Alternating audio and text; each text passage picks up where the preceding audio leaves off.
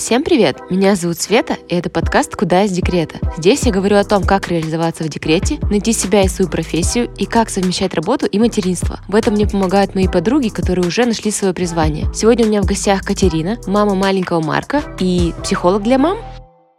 Катя, привет. Привет, Света. Расскажи немножко о себе. Где ты сейчас живешь? Сколько лет сыну? И расскажи, пожалуйста, что такое психолог для мам? Я сейчас живу в Алматы, в Казахстане. Э, мне 32 года. Это третья страна за последний год, где мы живем. Моему сыну 3 года. Я, когда забеременела, поняла, что я стану мамой. Я свое хобби, увлечение психологией решила превратить в свою работу.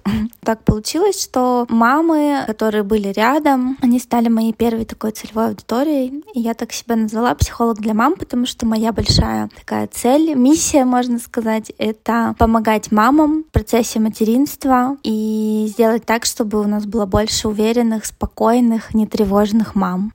А расскажи, пожалуйста, немножко поподробнее, как ты пришла к этой профессии. Вообще моя прошлая карьера не связана с психологией, то есть я почти 12 лет отработала в финансах, у меня была успешная карьера, но наступило такое выгорание, то есть такое понимание, что я больше не хочу этим заниматься. Но в своей как бы, прошлой карьере э, часть моих задач тоже была связана с формированием команды, с атмосферой в команде, то есть э, психология мне помогала, и я, да, читала там для себя, вообще изучала просто какую-то литературу, в общем, почитывала, я называю это так. Вот, но когда в моей жизни появился ребенок, я поняла, что вообще-то я очень мало знаю про развитие детей, да, про становление личности. Я стала почитывать в ту сторону. И мне очень э, откликнулась эта тема. И, ну, знаешь, э, например, друзья всегда говорили, что вот к тебе всегда можно прийти там за поддержкой или тебя есть такие хорошие идеи. И у меня тоже был период такого поиска, когда я поняла, что старое точно нет, а что же делать дальше? Тоже были страхи, что, ну, вообще-то мне уже 30 плюс, и как же я начну все с нуля, с нуля, совершенно в несмежной профессии. Но потом я решила, что декрет это как раз отличное время попробовать, потому что если ты не попробуешь, ты не узнаешь. И в этом году, вот буквально месяц, наверное, назад, я получила получила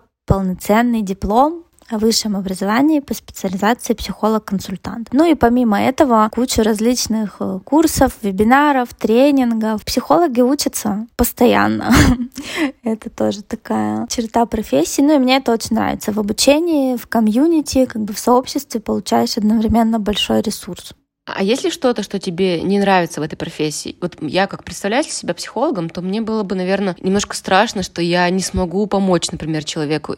Конечно, основной плюс и основной минус, что ты работаешь с людьми, да, люди разные. Наверное, такой основной минус, что ты работаешь с собой, ты работаешь своей личностью, да, это психологи, как правило, такие супер эмпатичные люди, вот с высоким эмоциональным интеллектом. Что это значит? Это значит, что ты супер чувствуешь людей. Ну, а как правило, пока что в нашей стране к психологам приходят не от хорошей жизни, да, и вот этот вот весь спектр, там, не знаю, боли, печали, одиночества, травмы, ты все это чувствуешь. Поэтому у психолога должен быть супервизор обязательно. Это такой старший наставник, коллега, такой проводник, да, который э, помогает держаться в курсе, да, то есть не перекладывать свои травмы, а держать себя в ресурсе, это стабилизироваться, да, которому как раз-таки можно задать вопрос, что если вдруг ты не знаешь, куда вести клиента, или если ты думаешь, что ты не можешь помочь, да, то есть вот для таких ситуаций, особенно для начинающего психолога, супервизор очень важен. Ну и плюс плюс регулярная личная терапия. То есть у психолога как минимум два своих психолога. Супервизор — это куда ты относишь рабочие проблемы, и личный терапевт, потому что я тоже человек, помимо работы у меня тоже есть другая жизнь. Ну и это такая психологическая гигиена, чтобы быть чистой, чтобы быть нейтральной, чтобы быть принимающей, да, чтобы была возможность контейнировать вот эти все чувства клиента. А мой контейнер должен быть кристальный. А как ты думаешь, может ли беседа, допустим, с подругой заменить поход к психологу? А, знаешь, я скажу банальную вещь, но когда, например, у человека болит зуб, вряд ли разговор с подругой да, поможет. То есть как-то поддержать э, перед походом, если очень страшно, безусловно, да. Но если проблемы накапливаются, если нет регулярной гигиены, да, в друзьях, в семье чаще всего вы получаете какую-то поддержку. Но еще бывает, что оценку, осуждение, критику человеку, и как бы проблема не решается, а даже усугубляется. Поэтому, ну вот это, по сути, несравнимые вещи, да, то есть э, если есть понимание, что нужна помощь специалиста, то это, конечно, не отменяет там разговоров и поддержки близких, это очень важно в любом случае, угу. да, ну и с лодыжкой как бы и в гипсе приятно, когда тебя друзья навещают, да, но и свою психику и нервную систему тоже нужно поддерживать корректными методами. Вот я, например, когда думаю о походе к психологу, у меня два варианта моего состояния. Либо я думаю, что у меня настолько все плохо, что мне никакой психолог уже не поможет, и никто в этом мире меня не поймет. Либо я начинаю прокручивать свои проблемы и думать, что же я скажу психологу. И я думаю, так у меня и проблем-то вроде бы нет. Даже как-то и стыдно с таким идти, у людей это вон какие проблемы, у меня вообще все прекрасно. Ну, то есть поход к психологу это не просто тебя кто-то выслушал и так далее, но потом еще какие-то, что, какие-то идут упражнения или что-то еще. То есть и психолог, он же не может тебе говорить, что делать, да, то есть он просто как-то тебя направляет или как вот это происходит? Ну вот смотри, самое главное, как мне кажется, зачем стоит пойти к психологу, да, если такие мысли появляются, это за тем, чтобы лучше узнать себя. Потому что, да, нормальный психолог, он э, не раздает там жизненных советов и не напишет вам инструкцию, что делать. Но, конечно, основной инструмент — это беседа. Наша жизнь, она вокруг вопросов, а не вокруг ответов. И вот когда тебе задают вот эти правильные вопросы, ты получаешь какие-то знания о себе. Ну, плюс есть категория, когда нужно помочь э, человеку развить какие-то навыки, да, то есть вот в детской психологии это очень актуально, например, да, там адаптировать ребенка к саду, условно, да, очень сейчас сентябрь, октябрь, осень, вообще супер популярный запрос. Мы там на что работаем?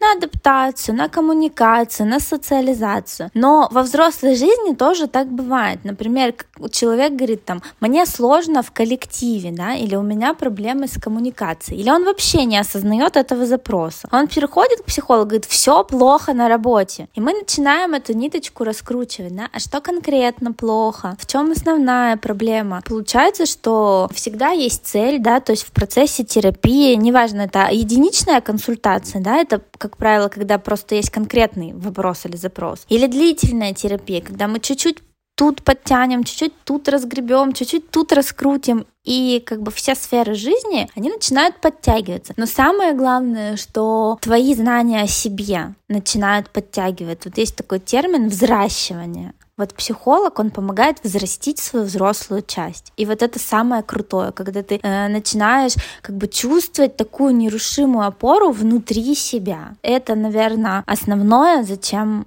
вообще люди приходят к психологу. А как понять, что нужно уже заканчивать э, консультации? То есть, или это как с тренировками, что нужно всю жизнь заниматься? Есть люди, которые ходят в терапию всю жизнь, но опять-таки это нужно далеко не всем, да. У нас у всех какой-то жизненный путь, да, какая-то белая, черная полоса, да, как правило. Ну вот, например, на данный этап жизненный, да, я, например, три года в терапии, меня это устраивает, но для меня это часть и профессии в том числе. Среднего какого-то срока нету, но вы точно почувствуете в контакте со своим терапевтом, да и он вам скажет, по сути, когда терапия заканчивается например, да, или если это консультация, иногда достаточно одной-двух встречи, и вы понимаете, что вопрос, который вас волновал, он решился. Есть и такой подход. Кто-то приходит только по запросу, живет, живет, живет, там, не знаю, три месяца, полгода, год, вдруг бац, что-то случилось, там, не знаю, конфликт на работе. Пришел, проконсультировался, продышался, выгрузился и пошел дальше жить свою жизнь. Кто-то накопил такой багаж, что там, не знаю, полгода регулярные встречи раз в неделю, а то и еще и на поддержку. Это очень такой индивидуальный вопрос. Да, я знаешь, сейчас, э, ну, как мы говорили, что очень популярно это становится среди блогеров там и так далее, все в Инстаграме пишут, что ходят к психологу. И я пару раз ходила к разным психологам, но, знаешь, после вот этого Инстаграма ждешь того, что я туда выйду и подумаю, ну все, это изменило всю мою жизнь, у меня просто все мои проблемы решились, я теперь другой человек, но этого, к сожалению, не произошло. Психолог — это помогающий специалист. Это значит, что он априори готов вам помочь, но вашу жизнь вы будете строить сами, к большому сожалению моему, да? Ну, на самом деле, к счастью. Вообще регулярная работа психологом, она очень круто возвращает вот эту самую ответственность за свою жизнь, да, про которую как раз-таки вот много-много пишут в том же Инстаграме. Но никто, блин, не говорит, как ее взять-то mm-hmm. на самом деле. Вот где ее взять-то? А это всегда процесс да, и после одной встречи, конечно, жизнь не поменяется. Мало того, это не популярно из-за маркетинга, и мало кто об этом говорит, но исцеление всегда происходит через обострение. То есть э, работа с психологом особенно если там много чего накоплено, она прям работа внутренняя. То есть мы ходим в травмы, мы ходим в боли, мы ходим в неприятные моменты. И, ну, это, вот, как я говорю, жизнь и сахарный рогалик. Но это абсолютно точно приносит свои результаты. Так жалко, что нельзя прийти к психологу, и чтобы он сказал, что нужно делать и как правильно жить. Все-таки придется работать самой. Очень жалко, что нет волшебной палочки. А я хотела тебе задать пару вопросов еще как профессионалу. Я знаю, что ты несколько раз переезжала, так же, как и я, так же, как и множество моих э, слушателей и подруг. И я вот хотела спросить у тебя, как ты переживаешь переезды? Потому что я раньше их очень любила, я много путешествовала, и мне казалось, что это очень круто, постоянно что-то новое, новая страна, новый дом. Но теперь это для меня такой стресс, что я просто хочу уже остаться на одном месте, знаешь, покупать тарелочки, подушечки в дом, уже в свой какой-то дом, и никуда не переезжать. Были ли у тебя какие-то такие проблемы? При переезде в Казахстан, например? Да, у меня тоже были такие проблемы. Я очень понимаю тебя, потому что я тоже обожала путешествовать. Э, я обожала разные места. Я объездила там 27 стран. Меня ничто не останавливало, ни ребенок mm-hmm. там, ничего. Но очень важно понять, что переезд, да, то есть смена места жительства — это не отпуск. Mm-hmm это совершенно другая история. Отпуск — это про кайф, про ресурс, да, про какие-то открытия, больше про приключения. Переезд именно с целью, ну, изменить свою жизнь, изменить условия — это стресс.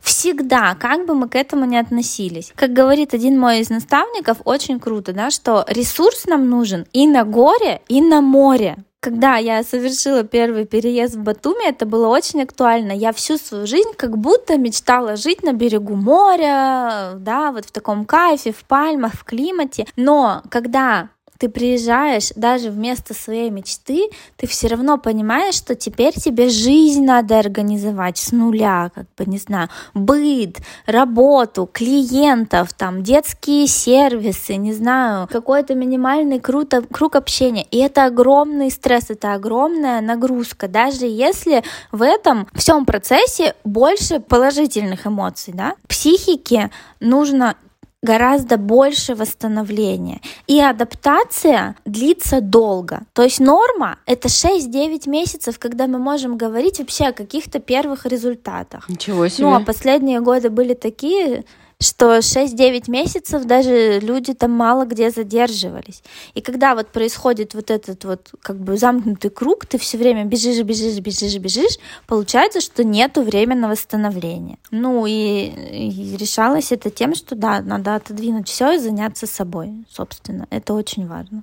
А как это отражается на ребенке? То есть, с одной стороны, это вроде бы хорошо, что что-то новое, ребенок, ну, как говорят всегда, в отпуске начинает какие-то у него скачки роста, там начинает новые слова говорить и так далее, когда новая обстановка. Но с другой стороны, я читала, что дети большие консерваторы, что они любят, э, чтобы у них был режим, чтобы было все одно и то же, одна и та же кровать там и так далее. И как вот на нем это отражается? На твоем конкретно ребенке или вообще на других детях? Дети более адаптивны, чем взрослые, это правда факт. Но они и больше консерваторы, это тоже факт. Очень сильно переезд зависит от возраста ребенка. То есть, например, грудной ребенок, трехлетний ребенок и подросток совершенно по-разному будут э, да, воспринимать эту ситуацию. Моему ребенку три года. Получается, что практически половину жизни он прожил в разных странах. У меня высокоадаптивный ребенок, но тем не менее мы тоже не избежали этого момента. Ну, я просто за ним наблюдаю, да, я его знаю. Как и любая мама, собственно, это никакая не сверхспособность, да, если просто найти время на то, чтобы собрать свои мысли, любая мама знает про своего ребенка, да. Вот у моего ребенка адаптация всегда выходит через какие-то физиологические процессы, то есть он как бы бессимптомно болеет, да, но вот он болеет,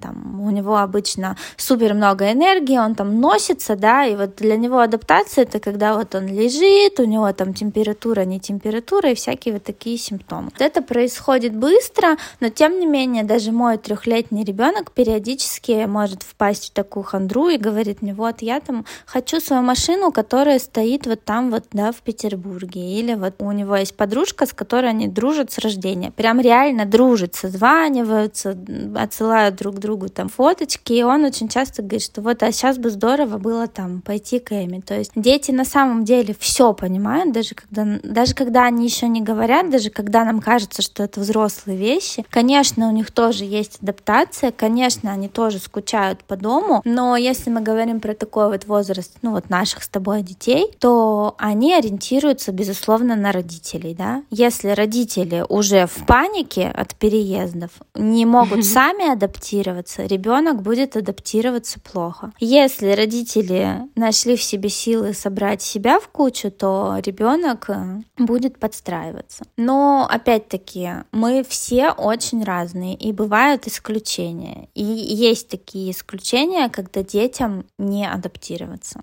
Ну, есть на самом деле и такие взрослые, да, когда происходит дезадаптация, все, нет больше сил.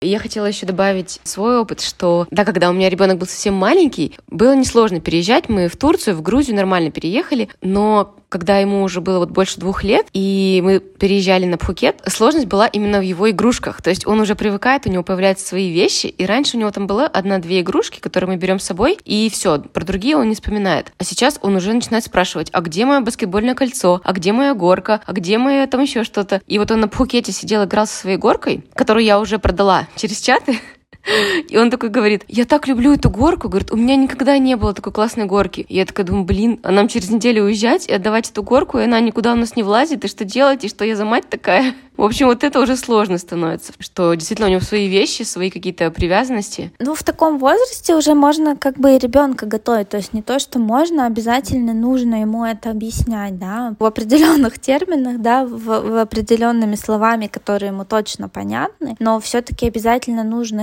это сделать, потому что это тоже стресс, да, и как бы, конечно, хорошо, что мама и папа рядом, но вообще-то, да, появляется там круг общения, появляются какие-то предметы, и, ну, ребенок испытывает те же мысли, что я вот только-только тут что-то к этому привык, да, мне тут только там понравилось, у меня тут только появилось что-то свое, и что мне надо тут все опять бросить и, и куда-то ехать, да, и, собственно, ближе к трем годам он еще и начнет спрашивать, а зачем, да, поэтому очень важно ребенку не просто объяснить, но еще как бы продать этот переезд. Та же самая техника работает с детским садом. Для таких больших изменений ребенок точно должен понимать, а какие выгоды, какие плюшки вообще, что он от этого получит-то хорошего. Потому что, ну, с его стороны тоже надо прилагать усилия, конечно. Да, и меня радует, что хотя бы еще нет школы, потому что я надеюсь, что до начала его школы мы уже где-то осядем, чтобы уже не пришлось переезжать, потому что, мне кажется, в этом возрасте еще сложнее, когда у тебя уже прям друзья. Хотя раньше никогда бы я не подумала, что я захочу жить на одном месте. Я думала, что я такая вольная птичка, буду летать туда-сюда. А расскажи, пожалуйста, а есть ли у тебя какие-то хобби? Как ты отдыхаешь? Как восполняешь свой ресурс? Для меня это немного разные вещи, да, то есть я ресурс я восполняю прежде всего через тело и рекомендую всем так делать. Мы живем в этом мире в своем теле, и есть у нас большое заблуждение у многих, да, что вот главное это там голова, интеллект, логика, да, мы фактически как бы на это всю жизнь заработ... зарабатываем, да, нарабатываем вот эти навыки, да, а тело у нас как бы, ну вот есть и хорошо, но на самом деле все свои цели, все свои работы, все свои эмоции, да, мы все делаем через тело, ну, это не просто так, поэтому тело — это огромный вообще наш физический ресурс, который нам просто дан, просто дан. И наша как бы задача поддерживать его. То есть его не надо даже нарабатывать, его надо поддерживать. Когда я вот это осознала, я прям реально перешла на другой уровень жизни, потому что вот когда ты вообще понимаешь вот эту связку, что у тебя тело и мозг работают вместе, это совершенно ну, как бы другие результаты. Поэтому если мы говорим про восстановление ресурса, то для меня это тело, для меня это одиночество, да, вот у меня такой как бы психотип, темперамент, образ жизни, да, я лучше всего восстанавливаюсь, когда я одна. И это природа, да, куда-то выйти, даже в парк, да, ну, лучше, конечно, поехать там куда-то за город или куда-то к воде, то есть вот то, что касается именно восстановления ресурса для меня, это так. То, что касается отдыха и хобби, ну, это меняется, да, с течением жизни. Понятно, что сейчас это какое-то семейное время, да, время с ребенком очень для меня такой отдых, когда, правда, можно присоединиться к этой игре и как бы попасть в свое детство тоже там пошалить, повизжать, поскакать, это очень здорово. Вот, и последнее время меня потянуло на творчество. Я хожу на всякие мастер-классы, например, там на гончарный круг, на керамику, там свечки, и рисую нейрографику, то есть я вот сейчас прям в этом году пробую все такое творческое. Вообще без всякой цели, просто для удовольствия, да, без мысли, что ой, там, это мне пригодится в жизни, или там я это когда-то монетизирую вообще нет. Просто вот я хочу, и я пробую, да. До этого у меня был такой период, что я там, мне нравился экстрим. Я там ездила, летала, э, в цирке выступала. Вот сейчас у меня какой-то такой творческий порыв, вот, и я вот в качестве хобби выбирают такие вещи, которые э, просто для удовольствия. И это тоже классная прокачка себя, потратить деньги просто для удовольствия, не для какой-то там выгоды, а вот для того, чтобы тебе было хорошо, провести время, найти его, да, вот в этой гонке, когда там, а можно было лекцию посмотреть, а можно было там консультацию ставить, а можно было там в магазин сходить. Нет, просто это очень важно восстанавливать э, себя, да. И вот здесь, кстати, наши дети большие учителя. Если мы на них посмотрим, вот если ребенок, например, не хочет заниматься, чаще всего, если не переходить в насилие там, да, какое-то, то вот он не будет делать, если у него нет сил. Он найдет все способы, возможности показать тебе, что все, я не хочу. Вот в этом плане хорошо бы учиться у наших детей, знать свою меру и отдыхать и восстанавливаться хотя бы чуть-чуть до того, как уже, ну вот все предел. Потому что мы все умеем, конечно, отдыхать, когда уже вот все, когда приперло как бы. Но хорошо бы научиться отдых э, делать такой нормальной, легализованной частью жизни. Это, кстати, вот одна из основных тем в моей профессиональной деятельности. Очень часто наши любимые мамочки в таком загоне и настолько вообще не позволяют, не разрешают себе отдых, хотя даже имеют возможности. Да, я как раз недавно прочитала книжку, она называется «Обычный вторник», и там как раз было про то, что можно позволить себе бесполезный хобби. То есть для меня хобби это было, должно быть что-то полезное. То есть это изучать, допустим, английский, который мне пригодится там в будущем, или это заниматься mm-hmm. э, спортом или йогой, что-то полезное для меня, или, допустим, это какое-то хобби, которое я могла бы потом монетизировать. А вот что-то делать просто так, чтобы это было просто приятное времяпровождение, у меня такого, мне кажется, не было. И вот сейчас я тоже хочу именно чем-то творческим позаниматься, просто так, без какой-либо пользы. И, кстати, от этого польза как раз и будет для моего психического состояния, видимо, психологического. Да. Одно, однозначно, сто процентов прям вот не потеряя это, этот импульс, да, вот то есть если мы чувствуем этот подъем, да, вот хочу, не знаю, там Инстаграм листаем, вот я увидела этот гончарный круг, ну вот честно, вообще ни сбоку припеку, ни, никуда мне он там не пригодится, но вот хочу, все, надо брать и делать, потому что на вот таком подъеме энергии как раз мы получаем, ну вот супер заряд, вот это как раз ресурсные действия, да, но будем честными, там как бы йога или пробежка пробежка в 6 утра, ну, она не всегда про ресурс-то на самом деле, да, она про дисциплину, про тренировку, про пользу здоровья, но не всегда это про удовольствие. Обязательно, а, особенно женщинам, но и мужчинам тоже. Надо совершать действия для себя, для своего удовольствия, для своего расслабления, вообще любые. А вот если бы ты сейчас э, не смогла бы по какой-то причине заниматься психологией, то что бы ты делала? Я думаю, что это все равно было бы что-то в сфере каких-то помогающих профессий.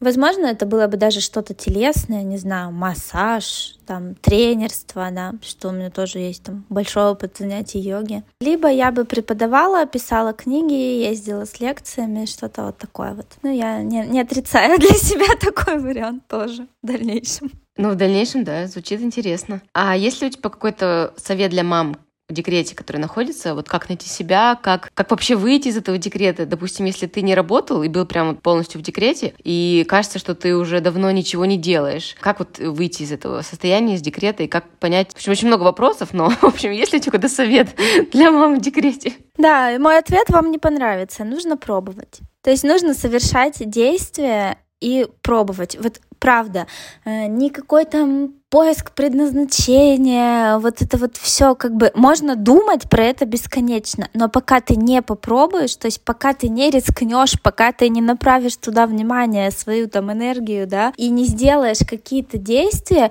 ты не поймешь, даже если это правда твое предназначение. Поэтому особенно мамам в декрете мне хочется сказать, что это правда классный период пробовать да, вот когда не висит как бы домоклов меч над головой, что надо там э, работать в пятидневке, там, да, это очень крутой период прокачать свое мышление в плане гибкости, да, что я могу так, я могу так, я могу работать на полдня, я могу работать в найме, я могу стать бизнес-вумен, я могу полететь в космос, я могу быть кем угодно, вот, но для этого я обычно рекомендую сделать такое упражнение, очень простое, если ты не против, я поделюсь. Да, конечно. Называется, да, 10 радостей. То есть возьмите прям листочек или заметку в телефоне и прямо вот потоком 10 пунктов, не меньше, не 5, не 3, прямо 10. А лучше вообще оставить эту заметку, чтобы она существовала. Написать занятия, которые вам нравятся, да, вот то, что мы обсуждали. Не то, что принесет там деньги модно в Инстаграме и так далее. Занятия, которые вам нравятся, которые вам приносят удовольствие. Или то, что вы никогда не пробовали, но очень бы хотели. И самое главное, вот когда сегодня написали, в течение трех дней одно занятие обязательно сделайте. Запишитесь там на этот мастер-класс, найдите консультацию, не знаю, поговорите с какой-то подругой, которая давно уже этим занимается. Это очень э, классно работает, правда. И можно потихоньку эту заметку вообще в своем телефоне добавлять. Что-то увидели, услышали, раз, сделали. Как минимум записали, как минимум помогли своему мозгу зафиксировать, что да, вот это мне нравится классный совет именно про действие, про то, что нужно пробовать, потому что я лично только недавно это осознала, потому что я обычно обожала просто в теории, вот у себя в голове все прокручивать mm-hmm. и уже, знаешь, перегореть мысленно этой идеей. У меня уже в голове от начала до конца вот эта какая допустим, профессия моя прошла, я уже, значит, мысленно отучилась, уже пошла, уже поняла, что это никому uh-huh. не надо, что мне это не интересно, я уже выгорела и бросила. И все, это все в моей голове. Я даже не попробовала. Да, это часто так бывает. Ну, потому что под этим много страхов, да, мы боимся боимся рискнуть. Вообще, по сути, да, любое обучение, это же что? Это надо вложить как бы в себя какие-то, ну, там, деньги, да, время, какие-то ресурсы, какие-то контакты, и мы не знаем, мы получим с этого что-то или нет. Но все классное случается на самом деле, когда мы вот опять, почему про тело, да, тело тренирует хороший контакт с собой, когда мы идем на доверие, да, и мы точно знаем, что вот как бы нету никаких вроде логических обещаний, но есть внутренняя уверенность, что это мое. И вот тогда, как правило, все складывается. Это все очень интересно, я прям реально немножко даже зарядилась. И я хотела еще последний вопрос у тебя спросить, а как ты совмещаешь э, работу и материнство? То есть, я так понимаю, сейчас у тебя уже ребенок пошел в садик, но до этого он же у тебя был дома, то есть как ты совмещала, тебе помогал муж, может быть, вот забирал ребенка, когда ты проводила консультации, или как это происходило? Да, на самом деле первый раз я отдала ребенка в сад, ему был год и десять. Я выходила на работу в офис прям на полдня официально. Mm-hmm. Это был первый такой опыт совмещения. Мне он, честно говоря, не понравился, потому что у меня как раз-таки не было вот этого времени на себя. То есть я работала, потом я бежала забирать ребенка из сада, ну и дальше я работала во вторую смену мамой, да. Потом у нас была няня, но у меня практически всегда была няня. То есть вот это тоже про умение рассчитать свои силы и принять помощь, да. То есть у, у меня очень вовлеченный в родительство муж, у меня всегда была няня. Потом мы стали ходить на какие-то занятия монтессори, развивашки, где можно было на час или на полтора оставить ребенка. Вот, и потом мы вернулись к детскому саду. То есть, опять-таки, это были, например, трехчасовые ясли, когда я точно знала, что вот у меня есть три часа там для консультаций, для учебы, да. Потом это был там садик на полдня, ну и сейчас это уже сад на, ну, практически полный день, там в 4 часа мы его забираем. Но у меня все равно есть утро это мое время, я не ставлю туда работу, консультации, учебы, да, то есть там вот это утром час-полтора, это то, что я посвящаю там себе, своему восстановлению. Главный мой совет, как э, совмещать, да, в этом плане ребенок, он как проект, да, делеги, делегируйте. Все, что можно делегировать, делегируйте. Если вы понимаете, что ваша реализация там вам также важна, то всегда найдутся какие-то варианты. Спасибо большое. И я же не просто так веду этот подкаст, я же в поисках своей профессии и хотела бы подытожить. То есть получается в целом, ну за несколько лет да, учебы реально стать психологом, но, наверное, должна быть какая-то все-таки к этому предрасположенность, возможно, или какой-то интерес. То есть не просто так, что ты вообще никак не интересовался психологией, да, и тут пошел учиться и за пару лет выучился. То есть все равно какой-то перед этим у тебя, как я понимаю, был к этому интерес. Мне кажется, это для любой профессии, да, ну, мы взрослые люди, мы уже понимаем, что должна быть какая-то склонность, ну, как минимум интерес, да, что называется, надо быть ну, чуть-чуть в теме, да. Вот, вряд ли как бы так с наскока можно стать там нейрохирургом, точно так же вряд ли с наскока ты станешь mm-hmm. бухгалтером, ну, там, или психологом, вот. Поэтому вот отвечая на твой вопрос, в психологии я бы сказала так, минимум полгода регулярной личной терапии, просто чтобы понять, что это такое, да. Дальше.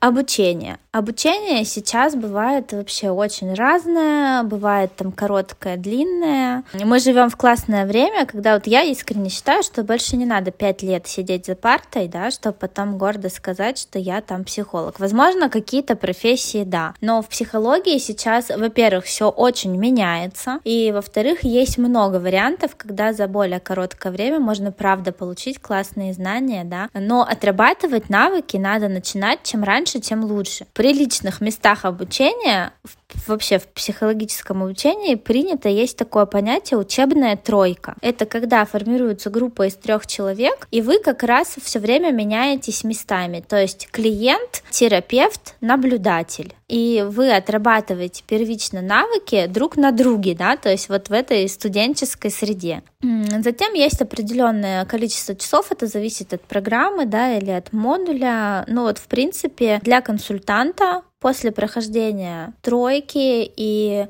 основного модуля консультации э, можно начинать консультировать. Ну, естественно, главное быть честным с самой собой, да, если ты понимаешь, что у тебя есть там, например, личный опыт, да, какие-то знания, плюс там какая-то начитанность, какая-то своя экспертность, да, еще раз говорю, что психолог, он работает личностью, да, личный опыт, он очень важен. Например, вот в адаптации, в теме адаптации, ты там много круто переезжаешь, ты знаешь, плюс ты вращаешься в этой среде, конечно, можно попробовать, можно сказать, ребята, я освоил новую профессию, люди обязательно потянутся. Поэтому надо не бояться. Ну и, пожалуй, психология это совсем не та профессия, куда надо идти вот из изначально из монетизации, да, то есть вот не думать так, что, а, вот сейчас я пойду и сразу там заработаю миллион. Возможно, это будет так, но, да, вот это вот, как бы самое главное, это контакт, а контакт это навык, его надо отрабатывать. Поэтому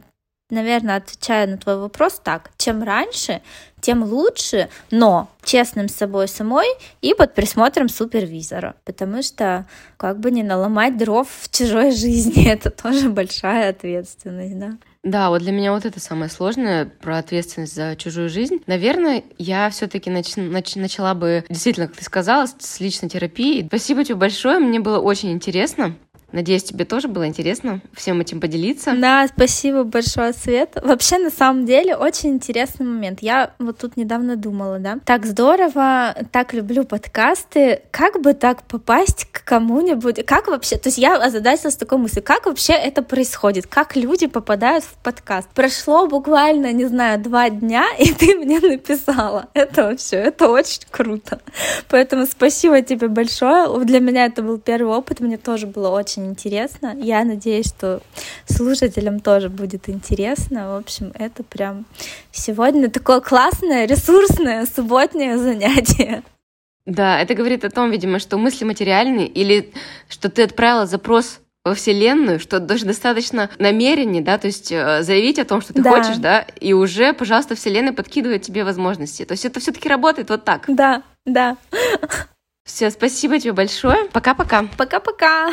Это был подкаст «Куда из декрета». Спасибо, что дослушали этот эпизод до конца. Надеюсь, он вам понравился. Также заходите в мой телеграм-канал. Там будем обсуждать этот и другие эпизоды, а также просто поболтаем о декрете, материнстве и других интересных темах. Пока-пока.